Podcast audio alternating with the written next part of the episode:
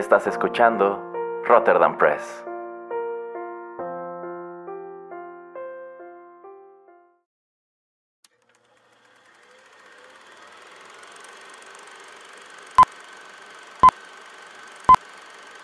Rotterdam Press presenta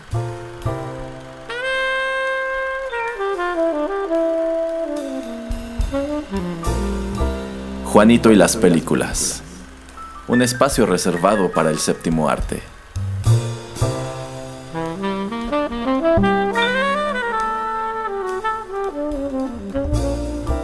Ocupa tu butaca.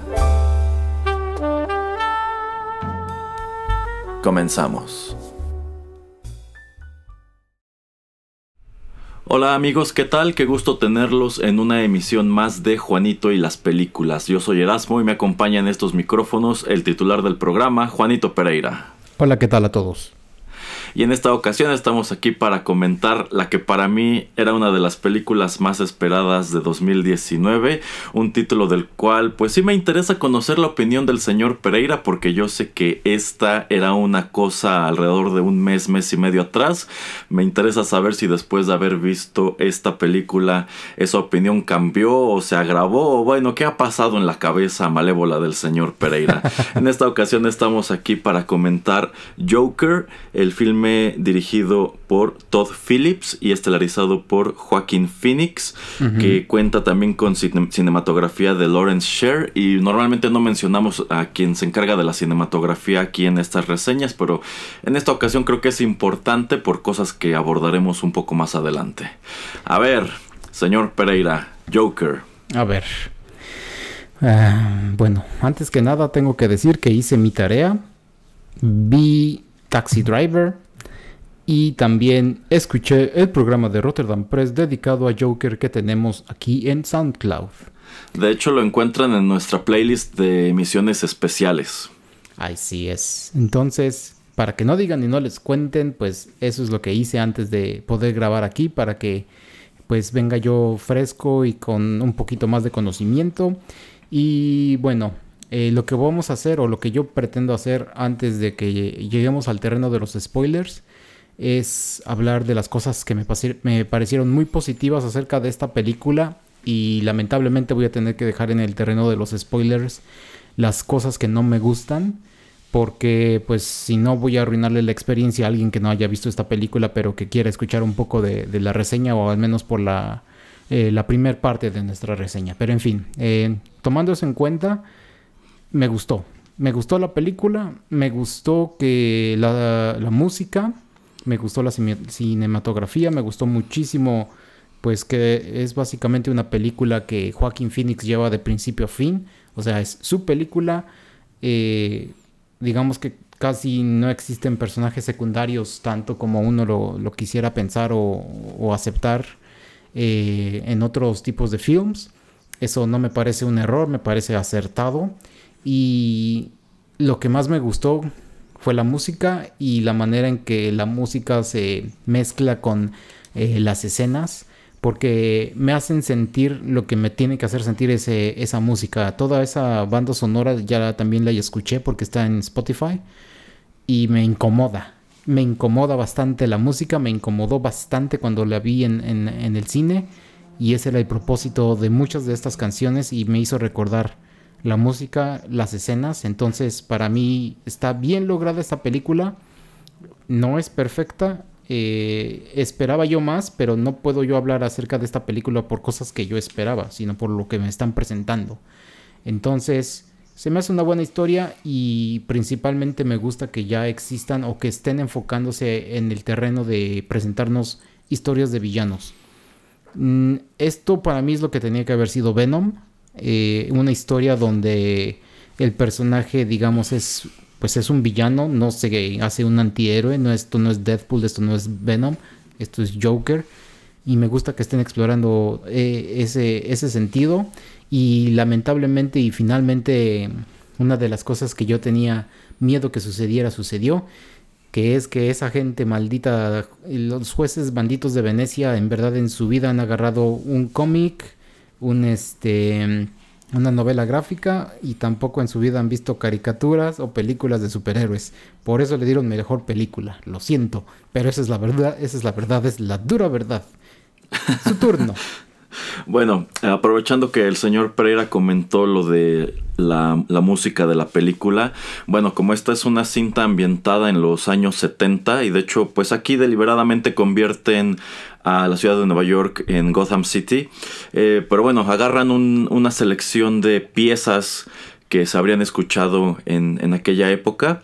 Eh, es una selección muy interesante, pero bueno, lo que es la música incidental original que se escribe para la película corre a cargo de una violonchelista islandesa llamada Hildur Guðnadóttir. Espero que se pronuncie así su apellido. Entonces, eh, pues si les interesa buscarlo, ya lo dijo el señor Pereira, se encuentra en Spotify. Y bueno, eh, a ver, esta es una película que me entusiasmó muchísimo desde que la anunciaron porque originalmente la estaba produciendo eh, Martin Scorsese. Él, sin embargo, deja este proyecto porque se va a grabar otra película que en este momento también suena muy fuerte, que es The Irishman, que también más adelante les estaremos comentando aquí en el podcast. Y deja, bueno, deja este proyecto en manos de Emma Tillinger Koskov, que pues ha servido como su coproductora en un montón de sus películas. Digamos que pues deja la cinta en buenas manos. Y es cuando se anuncia que dirigirá Todd Phillips y estelarizará Joaquín Phoenix. Y pues de inicio yo sé que el señor Pereira decía que esta era una película muy innecesaria y que corría el riesgo de pues presentarnos una versión del personaje que no es, porque como que su preocupación era eh, pues que era una película que venía a convertir al Joker en antihéroe, pero al final no es lo que sucedió y pues me da gusto. A pesar de todos los pesares, yo sí le tenía mucha fe a esta producción, si bien pues había un número de ingredientes sobre la mesa que quizá no convencía del todo a algunos como el director. Eh, Todd Phillips es conocido sobre todo por hacer comedias, comedias que quizá no son del agrado de todo mundo, él es conocido sobre todo por la trilogía de The Hangover, la cual a mí en lo personal no me gusta, pero goza de del, pues llamémoslo privilegio, de ser la trilogía de comedia más taquillera de todos los tiempos. Y, viéndolas, pues es que ni siquiera puedo decir que sean comedias que cuenten con una fotografía espectacular y guiones sobresalientes. A mí realmente me parecen películas muy mediocres. Entonces, empezando por allí, como que dije, bueno, es una elección de director un poco extraña para un proyecto pues que quiere ser como muy artístico, pero creo que al final del día, Todd Phillips y su cinematógrafo Lawrence Sher nos dejaron a todos con la boca cerrada porque esta es una película que se ve preciosa de principio a fin. Sí, es una película con es, una película con una paleta de colores pues muy fríos. Esta película se ve muy fría. Eh, y también me gusta mucho cómo todo se ve como, como grainy, ¿no? Como borroso. Esta película yo siento que se ve como se veían las películas en los años 70, en los años 80, no, no con una definición pulcra, así como nos hemos acostumbrado últimamente. Eh, y, eso me gusta, sobre todo tomando en cuenta en dónde decidieron poner la historia. Eh, y bueno, a mí me gustó, me gustó muchísimo. La película pues llamó bastante la atención luego de que la estrenaron hace ya como un mes en el Festival de Cine de Venecia, en donde efectivamente eh, el jurado le da mejor película. Este, bueno, no conozco qué otras películas se presentaron en este espacio, pero pues viendo esta, yo considero que, ok, incluso si el jurado no sabe de cómics, no sabe del personaje, no ha leído Killing Joke, más allá de eso, yo creo que esta es una muy buena película. Eh, no importa que esté inspirada en personajes de cómics. Yo creo que técnicamente hablando es un trabajo excelente. Creo que es una historia muy bien contada. Y que, bueno, si no conoces nada de los cómics ni del personaje, te va a gustar del mismo modo que creo que si también, que si sí conoces, también encontrarás aquí algo muy interesante. Eh, esta película viene a, inaugurar este, una etapa con la que DC digamos que quiere pues eh, congraciarse con los cinéfilos, eh, que sería una serie independiente al DCEU que ellos están empezando a llamar DC Black. Estos serán títulos que, que solamente se presentarán como one shots. Ya se dijo que esta película pues no tendrá secuelas y qué bueno. Eh, serían one shots en donde pretenden hacer como estudios de personaje de, algunos, de algunas figuras emblemáticas de su repertorio. Eh, esto vendría a ser algo así como Elseworlds y de hecho yo creo que al final del día esta película es un excelente Elseworld. Eh, desde antes, tanto Todd Phillips como Joaquín Phoenix dijeron que su, que su, acercamiento al personaje era independiente, que este Joker no estaba basado en nada que se hubiera visto antes en los cómics o en el cine.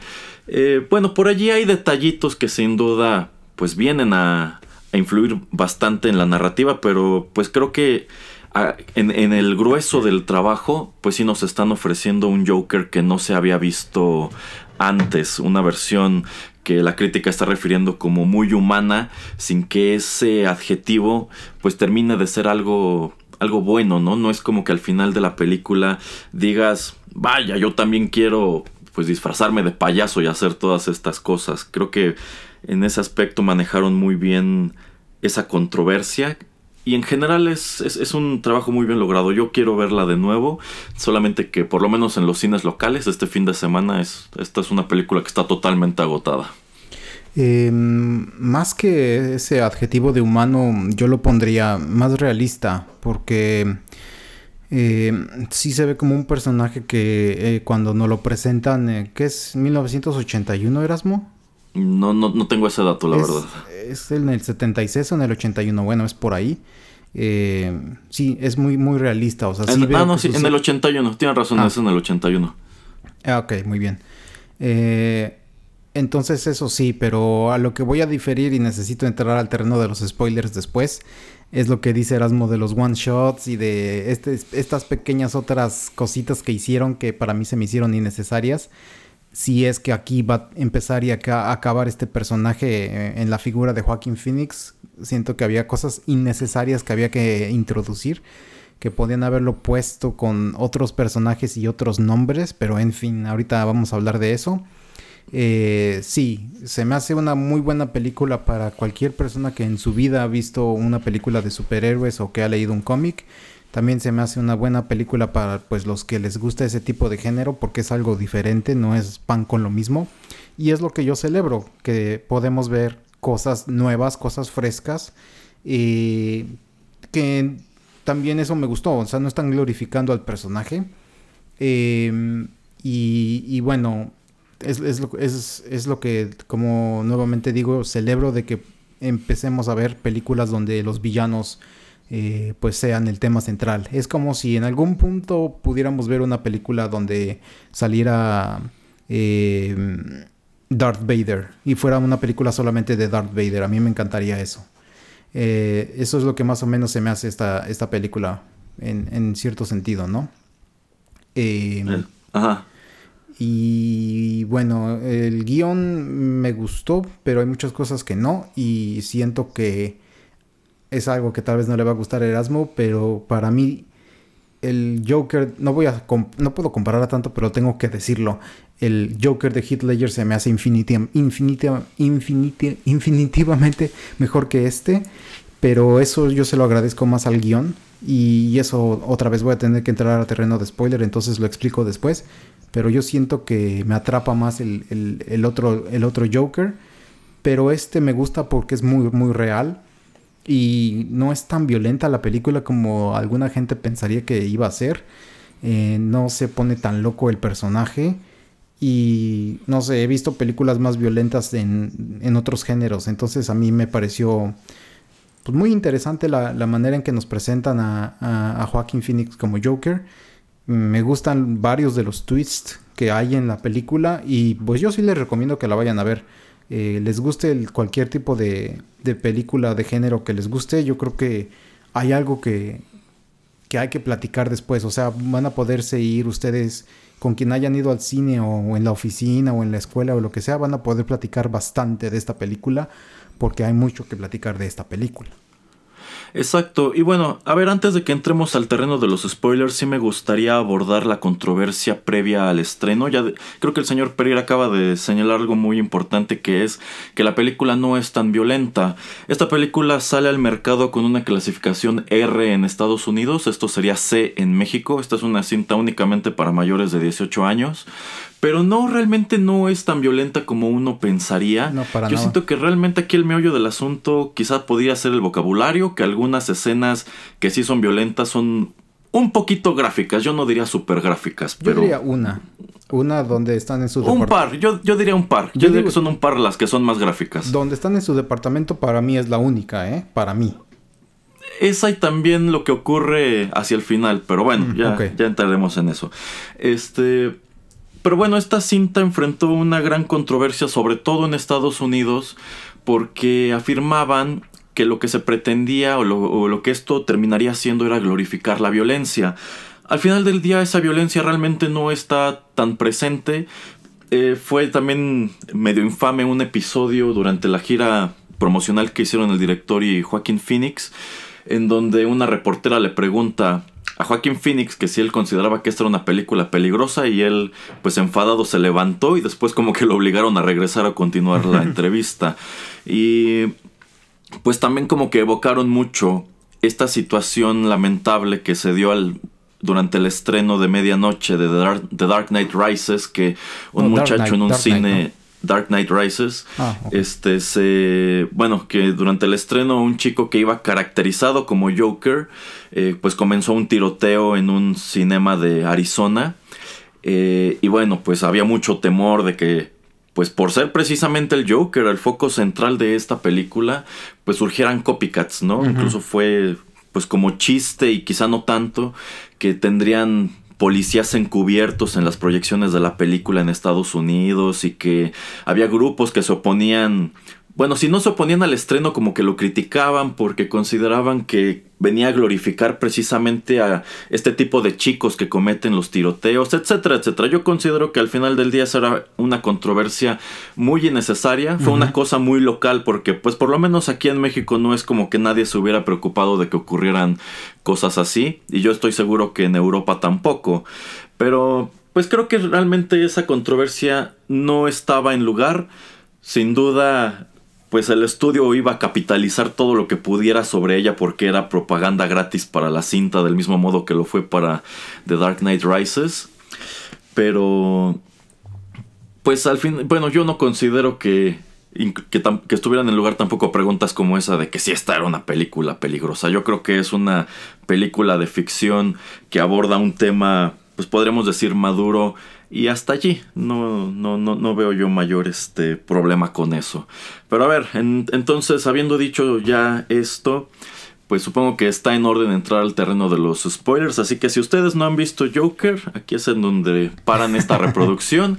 y si no, no digan que no se los advertimos. Así A ver, es. señor Pereira, dese. Esto no va a ser placentero para usted, señor Erasmo. A ver, usted dispare. No, mira, eh, lamentablemente de las primeras cosas que tengo que decir que no me gustaron es a dónde se fueron y donde tú estás diciendo, ay, es que esto va a ser DC Black y eso es un one shot. Ok. Lo primero que yo no quería ver y que tenemos que estar viendo ya casi en todas las películas es cómo los, cómo el señor y la señora Díaz mueren y cómo y por qué eh, el señor y la señora Bruce eh, Thomas Wayne y la, y la señora tienen que tener como 60 años y el niño 10 años y también porque tienen que tener ¿por qué tienen que estar ahí? Para mí no tiene nada que ver esta película con eso, o sea, para mí esto lo arruina, arruina bastante eh, la película. No necesito eso. Yo entiendo que al final como que eh, todo lo que él ocasiona hace que, que suceda eso.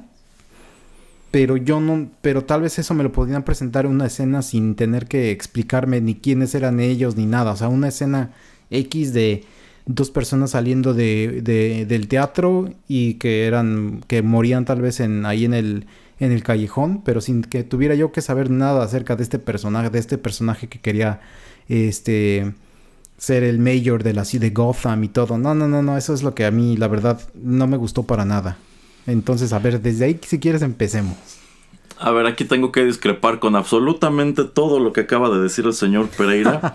Para mí sí es muy importante la presencia de Thomas Wayne, porque pues en los cómics sabemos que la familia Wayne es como la primer familia de esta ciudad, es una familia importantísima para su historia en general, no solamente Thomas y Bruce, todos sus ancestros han tenido cierto impacto en la historia de Gotham. Eh, y bueno, una de las críticas que aventó el señor Pereira hace unos meses era que la película era innecesaria porque no podía existir Joker sin Batman y todo parecía indicar que no había Batman en esta película y efectivamente no lo hay.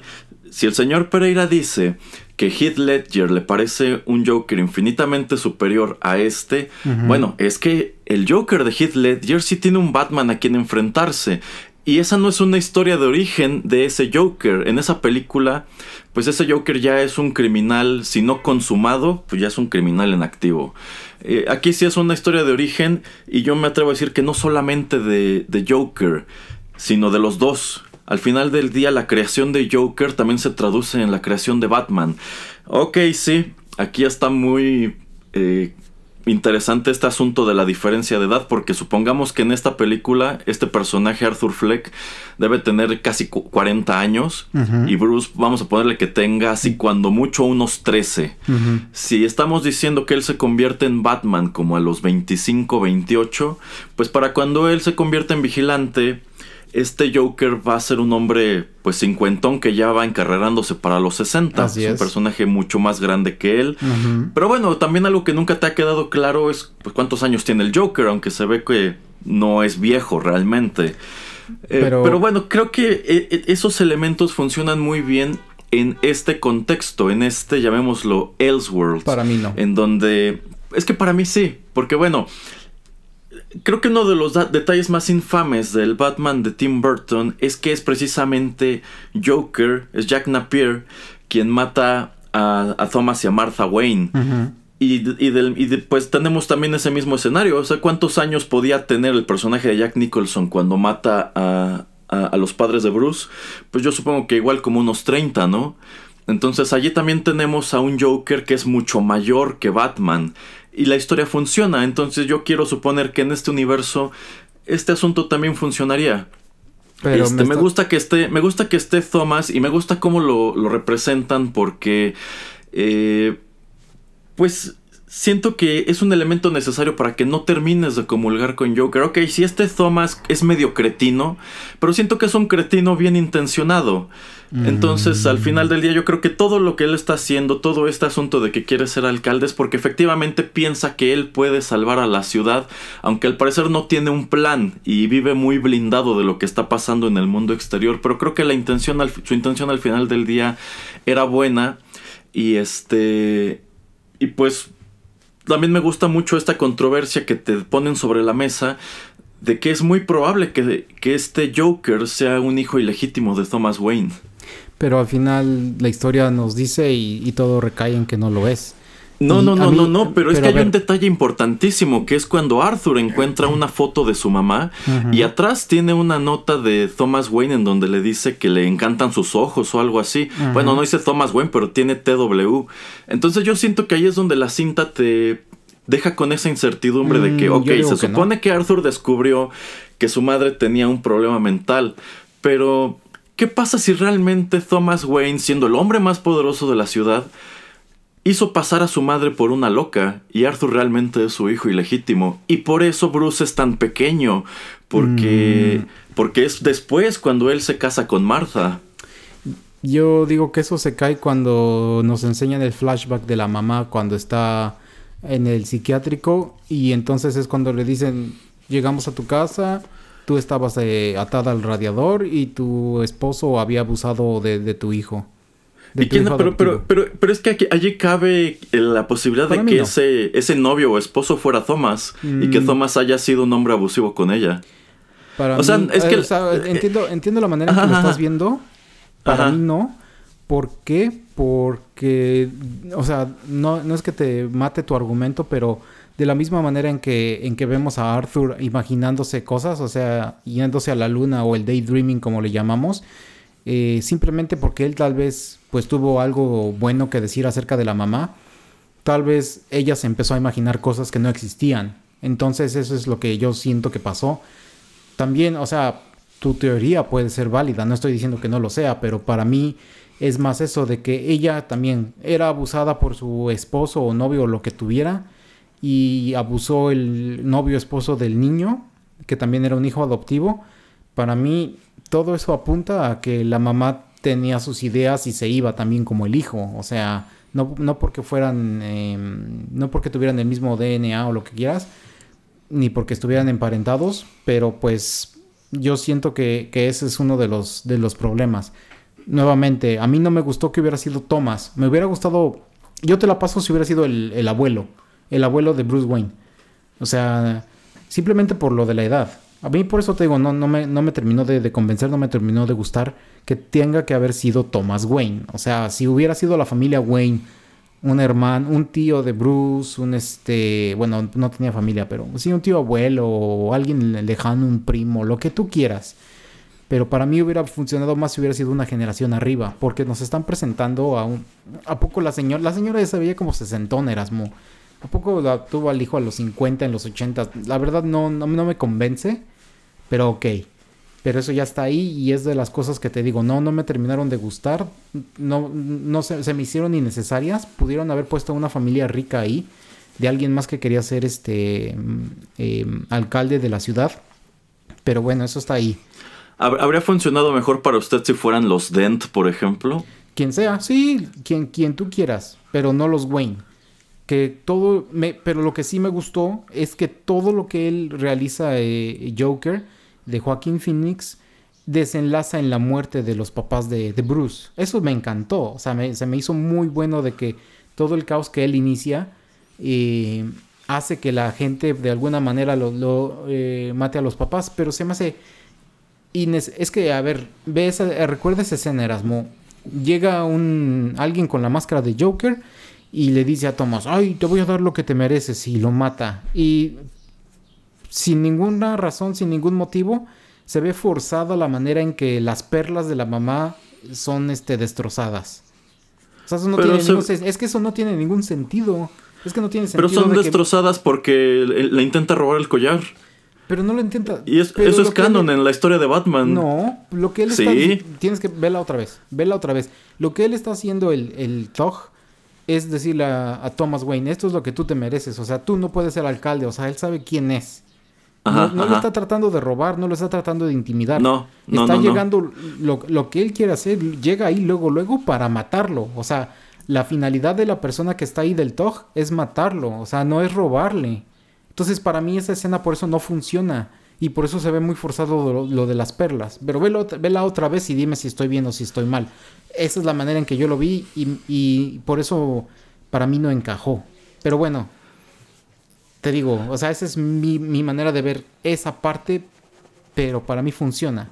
O sea, para mí funciona que los, que, que los maten por todo el caos que está ocasionando Joker. Y me hubiera gustado, te digo, que hubiera dicho la mamá de, Joker, tu papá es el abuelo de Bruce. O sea, eh, el abuelo es el que quiere ser Mayor, el abuelo es todo eso. Que no estuviera tan relacionado tan directamente, porque no necesitaba yo ver a Bruce Wayne, pero bueno, ese se me hace un guiño innecesario y te digo nuevamente, no necesitaba yo ver por enésima vez cómo matan a los papás. Pero bueno, esa es una pequeña cosa. La otra cosa que a mí no me gustó, que no me terminó de gustar, pero eso es más... Eh, o es lo que, lo que yo estaba diciendo. No puedo yo pedir algo que no está en la película. Pero a mí no me gustó que tú dices, ah, es que no nos hacen que simpaticemos con el Joker. Para mí sí. Para mí sí, porque es lo mismo de cuando el, Joker va a robar los papeles de la clínica de, de Arkham Asylum y empieza entonces a ver el flashback y te hacen querer simpatizar con él por todo lo que, ah, es que fue abusado este, cuando era pequeño.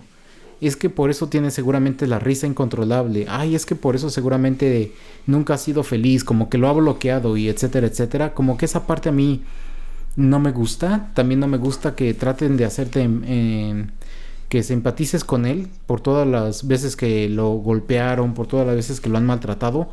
No me gustó tanto que trataran de hacerte simpatizar. Para mí, una película de Joker tiene que funcionar de que todo le está saliendo a este desgraciado, le está saliendo bien y de que toda la vida le está haciendo, tal vez sí lo, o sea, de que mm, es, un, es, es un maniático, es, bueno, no maniático, pero es una persona mala y que tú como estás viendo el y tú estás viendo la pantalla no puedes hacer nada para hacer que esto cambie.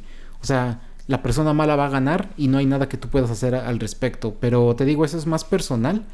Pero no me gustó tanto que trataran de hacerte simpatizar con una persona de ese tipo. Y ya, pues trasladado a que eso es lo que hicieron, la única parte que no me gustó que quisieran hacerte simpatizar es eso de que fue abusado abusado sexualmente. Eso es lo como que no necesitaban esa parte para hacerme o para que la audiencia estuviera del lado del Joker, porque hay cosas que él sí tiene, digamos, razón eh, de que tal vez toda la gente está cansada, toda la gente que es este de clase mm, eh, baja, de clase media, con los de arriba. O sea, esa manera, esa alegoría de que todavía funciona en los 80 funciona ahora, etcétera. Ok, eso sí me gustó pero la parte del abuso como que se me hizo como un paso más allá de lo que tú necesitabas como audiencia para que ese Joker eh, tú lo pudieras apoyar o pudieras decir, ok, entiendo por qué estás haciendo lo que haces. Híjole, pero es que, bueno, por lo menos yo no, yo no, no es una película que yo termine de ver y simpatice con su personaje, porque, ok, sí, tuvo un mal día, pero al final considero que lo que, todo esto que él hace, este, no es como que pienses, ah, es que qué, qué padre, no es justicia que al final Thomas y Martha estén muertos y que haya matado al presentador, haya matado a Robert De Niro en televisión. Yo creo que realmente allí queda muy cuestionable que pues no era la manera, ¿no? O sea, si tenía todos estos problemas, todas estas frustraciones, eh, pues por ejemplo, tan solo él mismo lo dice, él deja de tomar su medicación, es algo que necesita. Ok, también le quitan a la terapeuta, pero él mismo no estaba contento con la terapeuta, él mismo se lo señala, usted solamente pues está aquí para cumplir, usted no me escucha ni quiere ayudarme. Este, entonces, pues no lo, no lo sé, siento que realmente lo que te muestra la película es alguien que reacciona de muy mala manera a todas estas situaciones. Yo considero que pues esto que señala el señor Pereira de que todo le sale bien es muy fortuito, porque también algo que me gusta es que el personaje pasa muy desapercibido a la vida de Gotham todo a lo largo de la película, o sea, nunca queda claro hasta el final quién es el que mató a esos tres ejecutivos en, el, en el subterráneo. Eh, y, pero bueno, cuando por fin se hace visible, ya hay todo un pandemonio tras de él. Y eso me gusta porque pues bueno, algo que siempre necesitará el Joker es como, son como sus zampones, ¿no? Su pandilla. Y bueno, aquí el Joker, con el final de la película, tiene a una pandilla que pues sí, sin duda estaría dispuesta a seguirlo de la manera que lo siguen en otros productos de la franquicia de Batman. Pero, pues no sé, yo, yo de verdad yo siento que esto no es una apología de las cosas que hace y no creo que termine siendo un antihéroe al final de la película. Yo creo que termina siendo netamente un villano. Mm, pero se me hace un villano. El problema es que yo lo veo es que puedes ver otras películas, no de superhéroes, ¿eh? sino cualquier otro tipo de película donde vemos que el villano hace cosas más de villano. Porque pues aquí em, yo entiendo por qué, o sea, termino de entender por qué mata a estas tres personas que lo están golpeando en el metro. Es porque I had enough of this shit. Y entonces ya se, es lo que tiene que hacer. Y hasta en algunos lugares lo podrían ver como en defensa propia. O sea, si vas a la policía y les dices, ¿por qué, te los, ¿por qué los mataste? Tal vez no al último, pero los otros dos, ¿por qué hiciste esto? Ah, porque estaban tratando de abusar sexualmente de esta chica. Ah, porque me estaban golpeando, porque me estaban jodiendo. Entonces, eh, hasta en cierta manera, por eso te digo, ah, él los mata porque estaban haciendo eso. Ah, él mata. Mm. No, o sea, es la manera en que lo estoy yo viendo. Ah, él mata. ¿Por qué no mató, por ejemplo, al, al payaso enanito, por ejemplo? ¿Y por qué mató al otro sí? O sea, mató al otro porque, ay, es que él hizo que perdiera yo mi trabajo. Y también, no sé si lo mata porque, ay, es, eh, por, por él es que tuve un arma para matar a los otros. Sí, pero es, que Arthur no rechazó el arma. Cuando llega el payaso gordo a entregarle la pistola, Arthur mismo le dice, tú sabes que yo no debería tener un arma, pero nunca se la devuelve. Y, en cambio está muy seguro trayéndola consigo. O sea, yo pienso que realmente él le disparó a los ejecutivos porque quería dispararles, no, no tanto así como por defenderme, e incluso lo dice al final, o sea que él lo encuentra ah, hasta gracioso. ¿Y qué es lo que pasa después de que les dispara? Pues sí escapa y tiene esta como catarsis allí en el baño, ¿no? en donde se siente realizado por lo que acaba de hacer. Entonces yo pienso que realmente no es una justificación que lo hubieran atacado, yo pienso que él teniendo un arma encima eventualmente iba a matar a alguien, teniendo razón o no. Sí, eh, esa parte la entiendo y también entiendo de... Eh, eso se demuestra más como él no tiene o no siente culpa cuando está con este eh, guardia en el Arkham Asylum, eh, el archivero, como le queramos llamar, y le dice, ay, hice esta cosa terrible, pero pues no me siento mal. Pero a lo que yo voy es, no me explican o no me terminan de decir exactamente por qué, por qué se echa al gordo y no al, y no al chaparrito de los payasos. Bueno, yo pienso, yo pienso que se echó al gordo porque el gordo era quien lo podía delatar. Yo lo que entendí de esa escena es que en realidad fueron a verlo porque el gordo sospechaba que él era el que había matado a los ejecutivos y era su arma. Entonces, a lo mejor esa arma sí la compró él derecho y ahora estaba implicada en un triple homicidio. Porque le, pregunta, es que la, policía ha estado yendo al negocio y queremos saber qué les has dicho. Y yo pienso que ese qué les has dicho es quiero saber si ya les hablaste sobre mí. O, si de, o si de verdad sospechan que fuiste tú. Pero yo siento y al enanito no... lo mató porque supongo que lo consideró algo inofensivo. Pero si es una persona que no tiene remordimiento o que es un sociópata o lo que tú quieras, se lo hubiera echado de todas maneras, en mi manera de verlo, ¿eh? O sea, yo entiendo que él le dice, tú eres uno de las pocas personas que fueron, que han sido buenas conmigo, lárgate. Y la, esa, esa escena me encantó cuando eh, muere el gordito Ajá. y está tirado en el piso y le dice, tú puedes irte. Y le salta con un gritito y entonces todos se murieron de risa en el cine. Me encantó esa escena. Sí, se acá igual. y también cuando trata de abrir la puerta. Cuando no alcanza el seguro. Yo dije, ahí es cuando se lo va a echar y ahí es cuando va a ser el flip, el switch. Y es cuando va a empezar el, Maniac.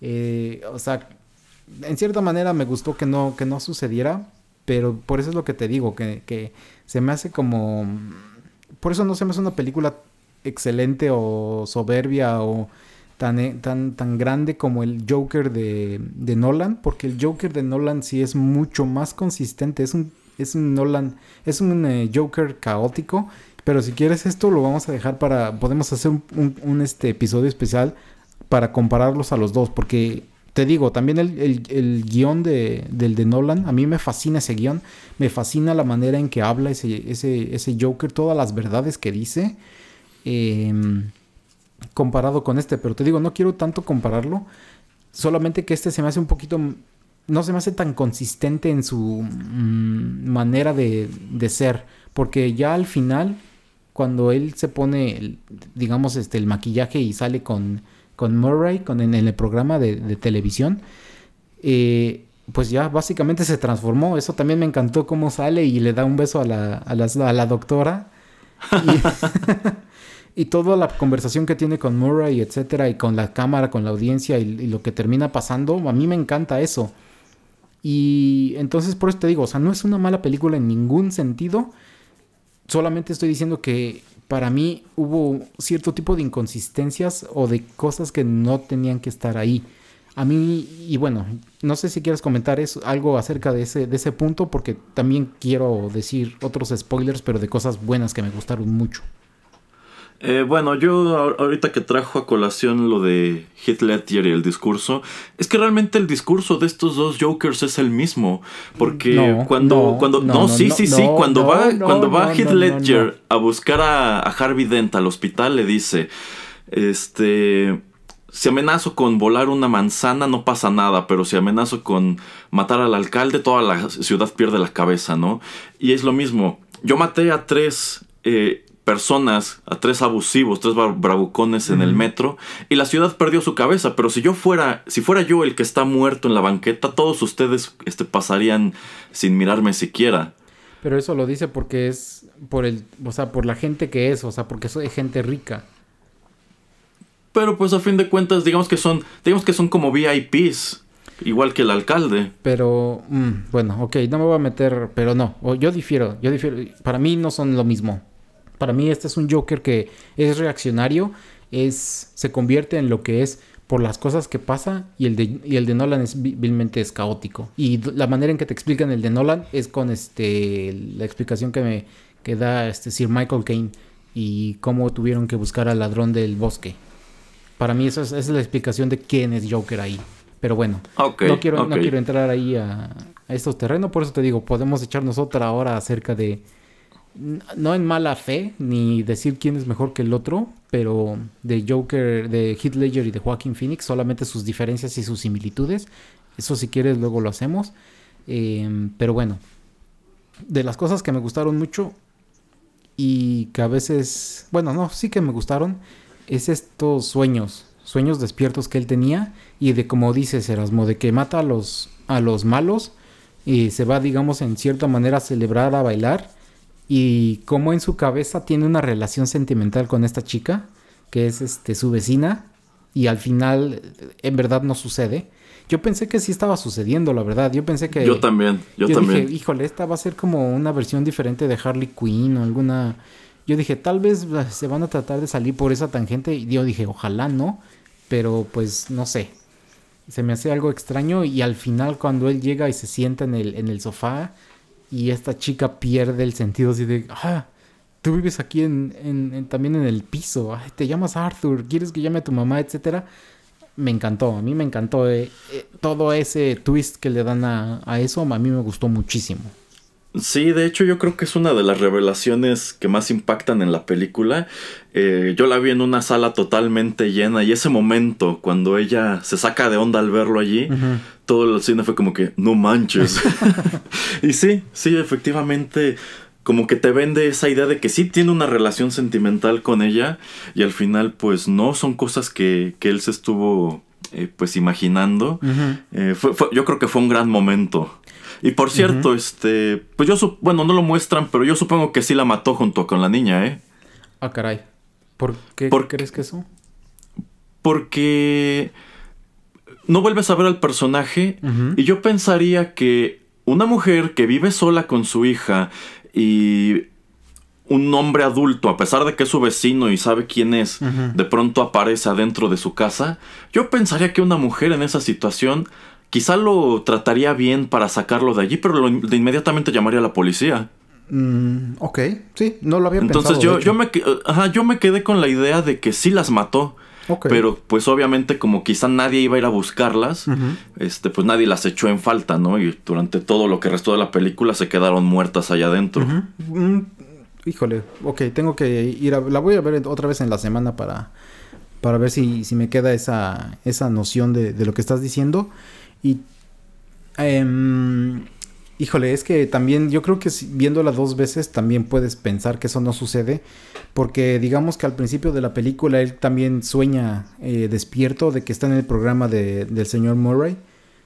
Y que está en la audiencia y de que le dice, ay tú, este, ven para acá y habla conmigo, etcétera. Así se me hizo como muy, así me, me gusta mucho ese tipo de películas donde te enseñan cómo hay gente que pues hace eso que yo siento que todos lo hacemos, ¿no? O sea, todos nos imaginamos en situaciones, todos pensamos que podemos ser, que estar aquí o estar allá, eso me gusta mucho, que es lo que también había yo escuchado y quiero escuchar tu opinión, Erasmo, de que cuando él eh, mata a Murray y llega la policía por él, según algunas versiones, y es alguna que yo también he estado hasta cierto punto puedo apoyar, donde en verdad, en realidad, la, eh, su, su, coche de policía nunca choca, nunca llega una ambulancia y, le pega y nunca llega gente a sacarlo y él empieza como a ser victoriado, de que esto también está en su imaginación. Híjole, no, yo pienso que todo eso sí ocurrió. De hecho, yo considero que eh, la policía llegó al estudio, lo arrestó y la ambulancia embistió el coche a propósito para, para rescatarlo. Eh, y bueno, supongo que después de, los disturbios la policía logra poner orden y eventualmente lo capturan. No te dicen cuánto tiempo después este, pasa lo, de la escena final, pero tomando en cuenta que ya tiene el cabello negro otra vez, yo supondría que ya pasó algo de tiempo. Eh, lo, que, eh, lo que no sé de la escena final, no, si, no sé si, si era la misma doctora. Eh, sí, sí, es la misma doctora. Ah, entonces yo siento que sí pasan como unos 20 años, porque ya también se le ve el cabello un poco con canas a, a Joaquín Phoenix. Sí, de hecho se ve más demacrado. Yo, yo pienso también que, que pasa mucho tiempo entre el final de la película y cuando ya está en el, en el hospital. pero... Probablemente en ese momento ya existe un Batman.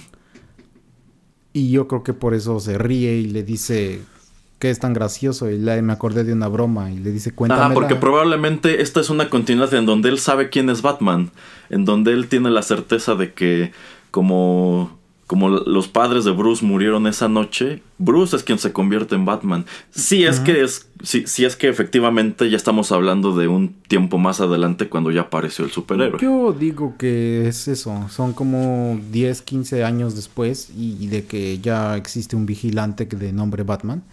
Eh, no sé si él los conecta, pero por lo menos yo creo que él se ríe de ya viste Thomas Wayne, eh, no, me quisiste aceptar y entonces tu hijo va a también crecer pues todo demacrado y en la oscuridad porque pues no va a tener padres.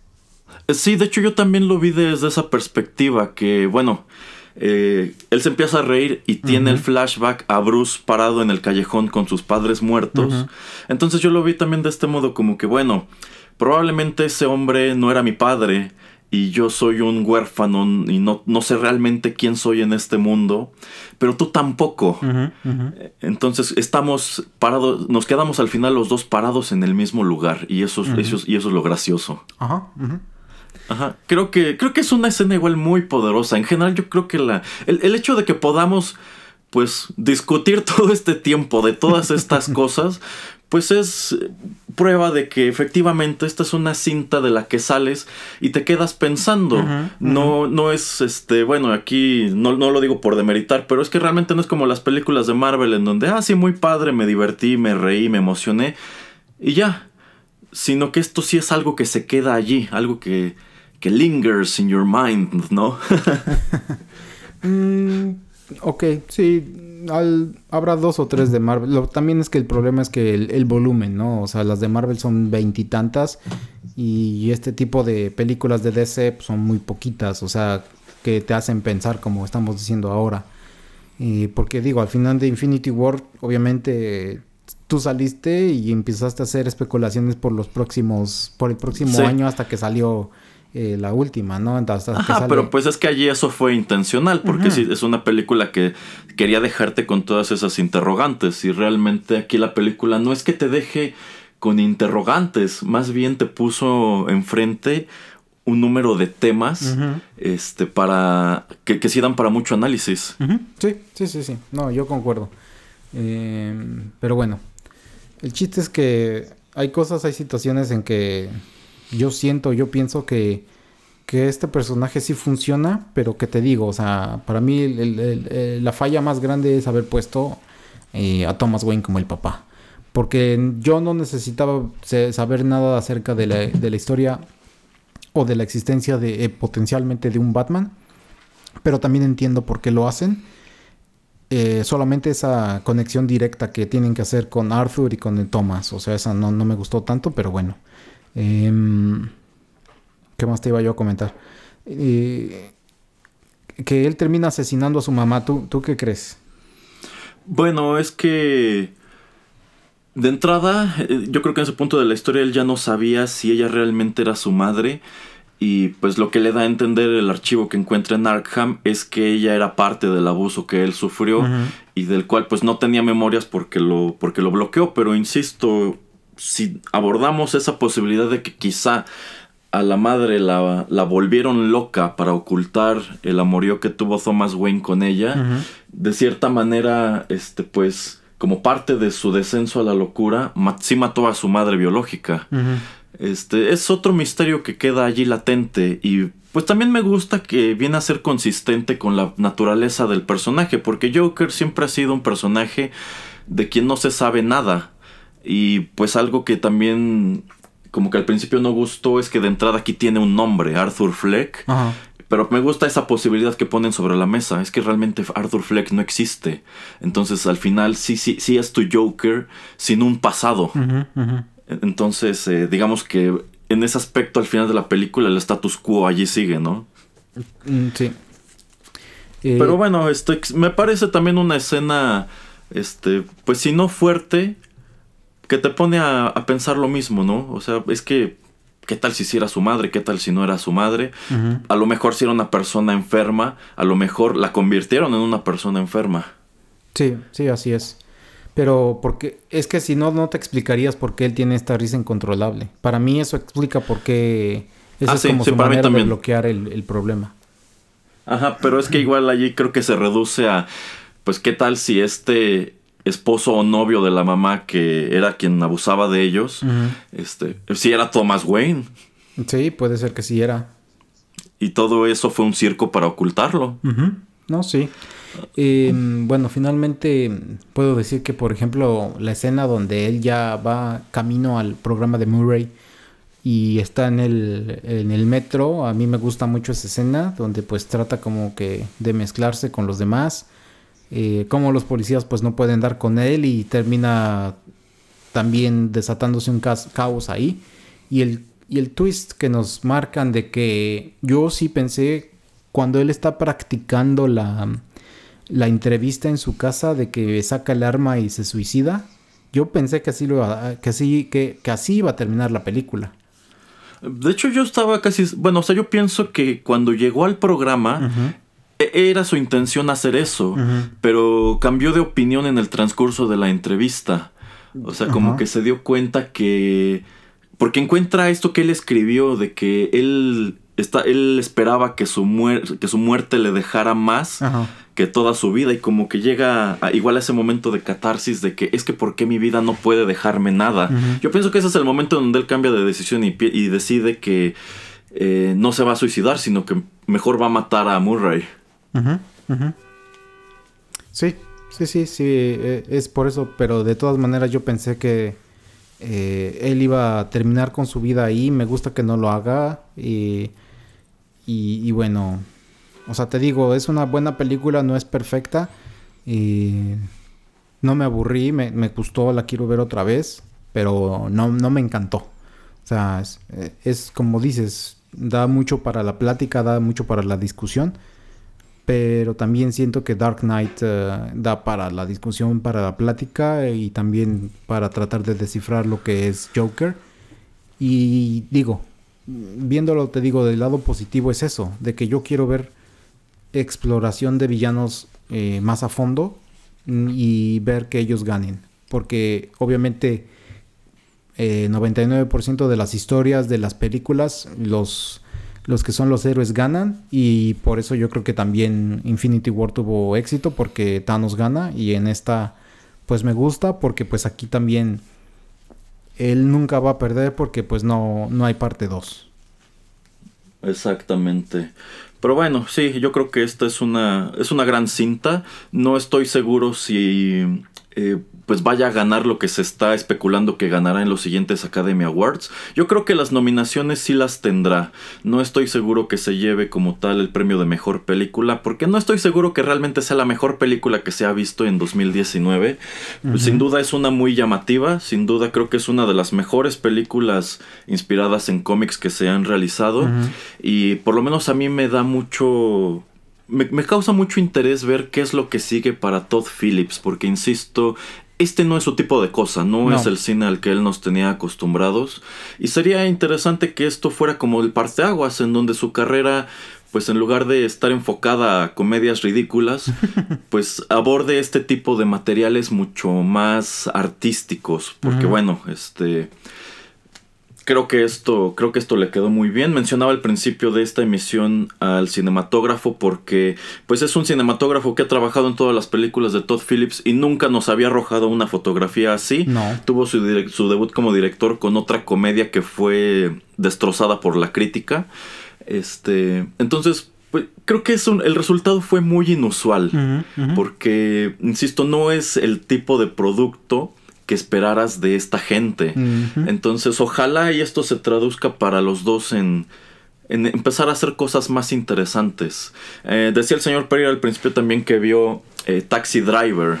Eh, a ver, señor Pereira, ¿qué tanto es un remake de Taxi Driver esta película? No, he escuchado gente que lo dice, la verdad no, ¿eh? O sea, no, no, para mí no.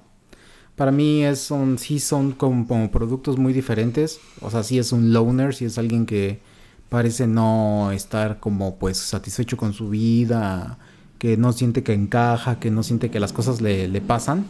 Pero se me hacen historias bastante diferentes. Hay cosas similares como eso de que tienen los dos una libreta y empiezan a escribir cosas y...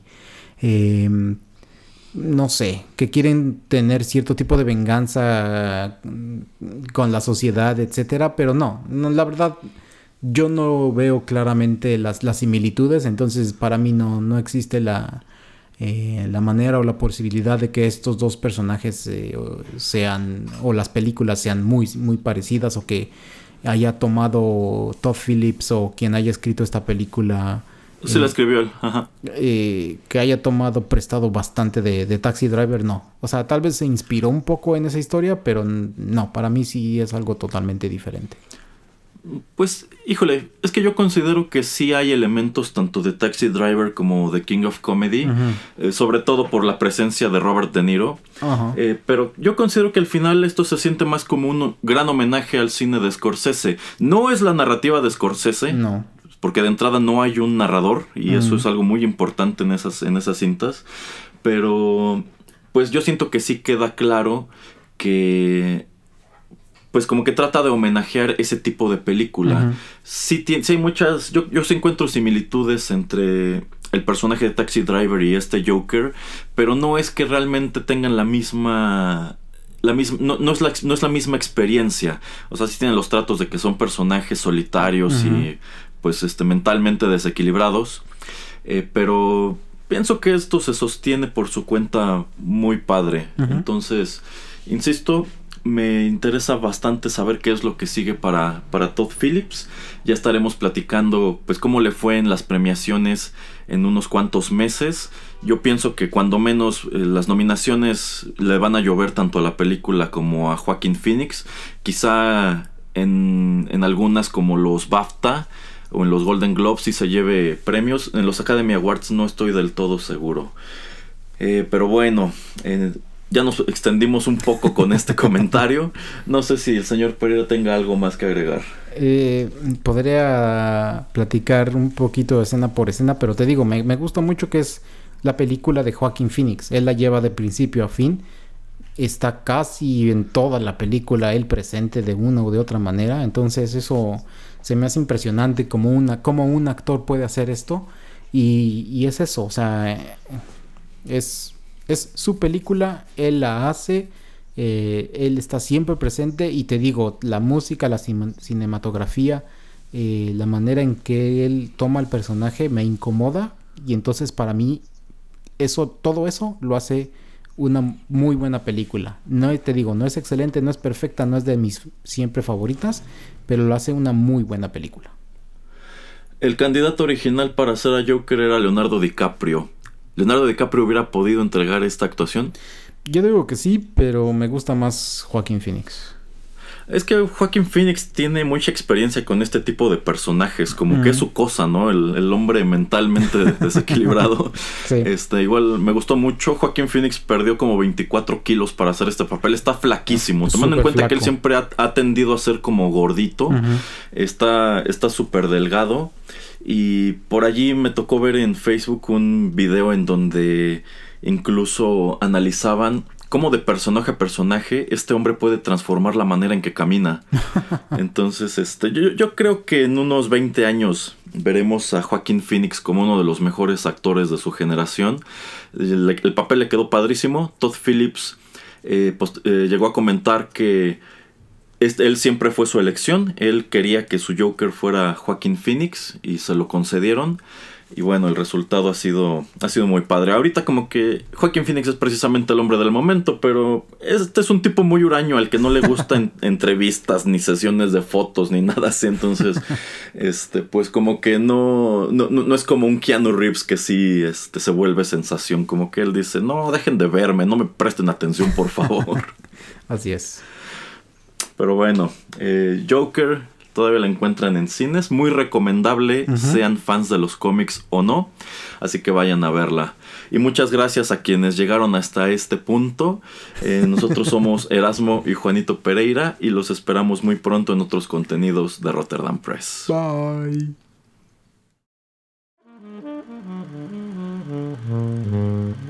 Juanito y las películas llegó a su fin.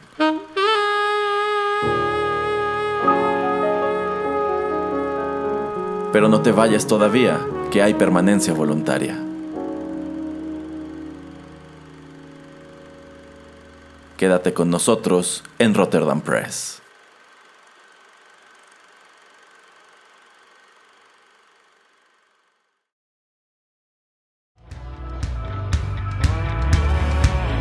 Estás escuchando Rotterdam Press.